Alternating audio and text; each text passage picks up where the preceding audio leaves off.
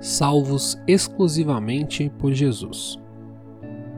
Todos os caminhos levam a Deus, diz o pluralismo religioso.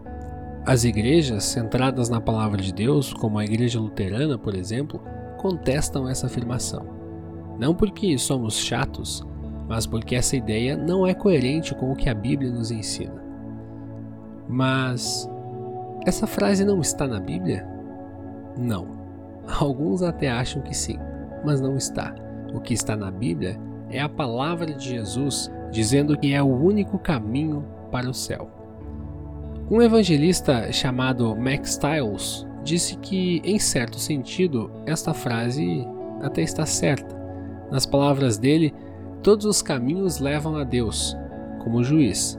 Se quisermos conhecê-lo como Pai, o único caminho é por meio de Jesus. Ou seja, todos comparecerão diante de Deus no último dia para o julgamento final. Porém, somente aqueles que estiverem ligados a Ele por meio da fé em Jesus o verão como Pai e entrarão na morada celestial. Os outros terão em Jesus apenas um juiz que anunciará sua sentença. Quando a mensagem bíblica da salvação somente por meio da fé em Jesus é anunciada, muitos criticam dizendo se tratar de algo muito exclusivista e egoísta da fé cristã. Porém, Jesus foi direto quando tratou sobre o assunto. Usando figuras como o caminho e, no texto deste final de semana, a porta, ele se coloca como a única forma para chegarmos até o céu. E se isso torna a fé cristã exclusivista, os seus críticos estão certos. Talvez, movido pelo espírito do nosso tempo, você pense: mas isso não está certo? Jesus é um exemplo de amor, de acolhimento, de perdão, de inclusão. Por que ele falaria isso? Sim, Jesus é o maior exemplo de amor, de perdão, de acolhimento e de inclusão. Afinal, ele nos amou primeiro, nos acolheu em sua graça, perdoou os nossos pecados e assim nos incluiu no reino do céu. Não somente eu e você, mas toda a humanidade. E por isso, todas as pessoas que vivem nesse mundo, batendo em portas diferentes em busca de aceitação, de acolhimento, perdão, pertencimento, amor, todas essas pessoas, para todas elas, Jesus se apresenta como a única solução verdadeira, o único caminho, a única porta que conduz ao perdão, à vida e à salvação. Mas isso não torna a salvação mais difícil? Será que foi por isso que perguntaram a Jesus, no texto deste final de semana, se poucos seriam salvos? Não, isso não torna a salvação mais difícil. A verdade é que para nós a salvação sempre foi impossível. Por isso que Deus a concede de graça por meio da fé em Jesus. Mas então por que perguntaram a Jesus se poucos seriam salvos? Para entendermos essa pergunta, precisamos olhar para o seu contexto. Esse questionamento reflete uma confusão religiosa vivida pelo povo. Os rabinos do tempo de Jesus, embora com algumas divergências entre eles, sustentavam a ideia de que somente o povo de Israel seria salvo por conta da aliança de Deus com o Israel do passado. Jesus elimina esse exclusivismo do povo e o transfere para si, com a diferença de que agora não somente um povo seria salvo, mas toda a humanidade. Isso significa então que todos serão salvos? Não sabemos. O que sabemos com certeza é que este é o desejo de Deus e que Jesus morreu na cruz para pagar pelos pecados da humanidade. Muitos serão salvos? Será que aquele meu amigo será salvo? Será que aquele meu familiar será salvo? Será que a pessoa mais importante para mim será salva? Não sabemos. Não sabemos quantos, nem quem será salvo. E por mais que isso angustie o nosso coração, Trata-se de algo que vai além da nossa decisão, além de nossa capacidade. Deus quer salvar a todos, porém nem todos recebem a graça de Deus em Jesus. Mas o que fazer então?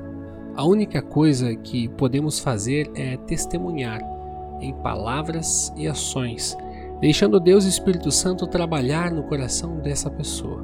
Essa preocupação com a vida do nosso próximo é maravilhosa é um exemplo de amor, é um exemplo de cuidado.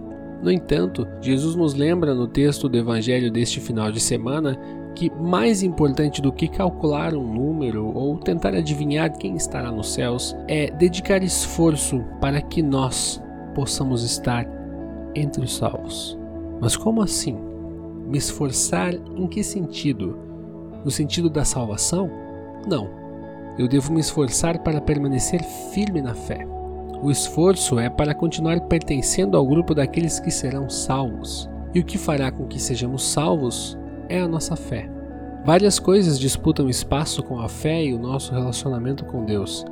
Algumas delas nos atrapalham e até são usadas por Satanás para nos tentar. Por isso, as palavras de Jesus são de repreensão e aviso, mas também de encorajamento. Ele pede que nos esforcemos, deixando as atrações passageiras da vida de lado ou em segundo plano. E é justamente isso que torna a porta estreita. Por mais que Jesus tenha escancarado a porta da salvação para a humanidade, ela se torna estreita para o mundo e toda a sua bagagem. Devemos nos esforçar para entrar na porta agora, pois chegará o momento em que ela fechará. E quando isso acontecer, ninguém mais poderá entrar. Muitos baterão na porta, mas depois de fechada serão apenas desconhecidos e não terão mais seu espaço. Por isso, querido irmão na fé, a porta ainda está aberta. Entre, convide seu amigo, seu vizinho, seu familiar, convide a pessoa mais importante para você. Eles não querem entrar? Insista. Diga que o ingresso é de graça e por graça. Diga que Jesus deu uma entrada VIP para a festa do céu. Diga que Jesus deu uma entrada VIP para a festa do céu.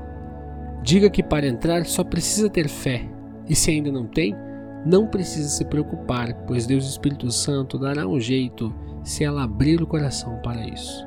A fé dele está fraca, às vezes duvida, vacila de vez em quando. Diga que todo domingo no culto existe uma antecipação do banquete celestial, a Santa Ceia, que além de perdoar pecados, fortalece a fé. Diga que a dúvida faz parte da caminhada da fé e, para que ela não nos afaste de Deus, precisamos buscá-lo em Sua palavra e em sua oração. A pessoa recusou o convite? Ore por ela, diga que está orando por ela. Insista, não demais, para não ficar muito chato, mas esteja lá quando ela precisar. A porta está aberta e ficará aberta até o retorno de Jesus, mas não demore para entrar, pois estamos vivendo os últimos tempos e em breve ele virá. E quando chegar o dia da sua segunda vinda, nós nos surpreenderemos com quem iremos encontrar nos céus. Jesus dá a entender isso nos últimos versículos do Evangelho deste final de semana. Virão pessoas dos quatro cantos do mundo, de todas as nações, povos, línguas e culturas. A surpresa com certeza será grande. Os que imaginávamos que seriam os primeiros podem ser os últimos e os últimos os primeiros. Este ditado tão conhecido de Jesus foi dito aos judeus religiosos de sua época que acreditavam que seriam os primeiros e os únicos, mas também se aplica hoje a todos os que acham que pertencem aos céus por ocuparem uma posição ou um status, a todos que acham que passarão pela porta pelo que são ou pelo que fazem. Estes serão os últimos. Os primeiros e os únicos a passarem pela porta serão os que comparecerem diante de Deus com a fé que Ele mesmo operou em seu coração. Amém. Eu sou o pastor Jean Kissler Frank, pastor capelão do Colégio Luterano São Paulo e auxiliar na congregação Redentor do bairro Moinho Velho, aqui da cidade de São Paulo. Um grande abraço a todos.